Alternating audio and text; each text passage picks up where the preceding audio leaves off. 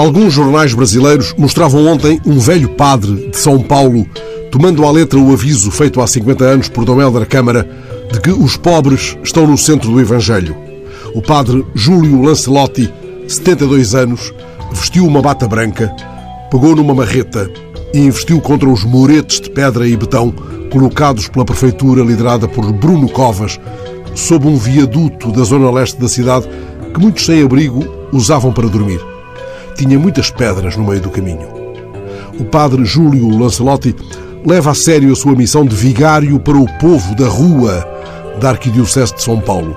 Quer isso dizer que não vigariza a função do vicariato, não faz dessa função uma leitura finória, espertalhona. É um prior que prioriza a sua missão e disso é a sua longa vida testemunho.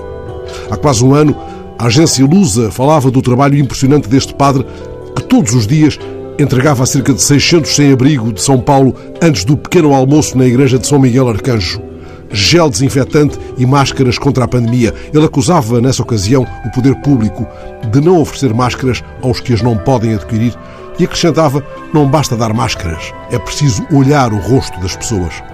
Ontem, os jornais mostravam um padre erguendo a sua marreta contra o arbítrio.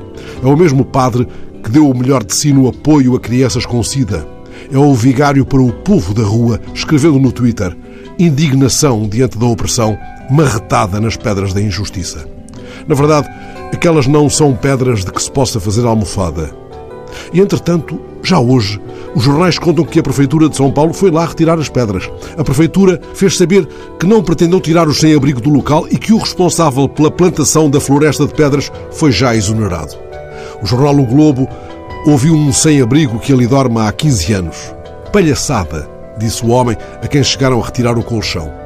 Funcionários da prefeitura disseram ao repórter que as pedras tinham sido colocadas para impedir o vazamento de lixo no local.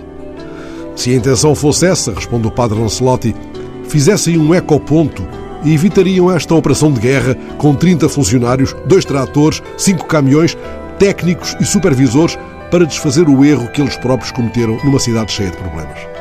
As marretadas do padre Lancelotti abanaram a má consciência dos responsáveis por uma prefeitura pouco atenta ao povo da rua.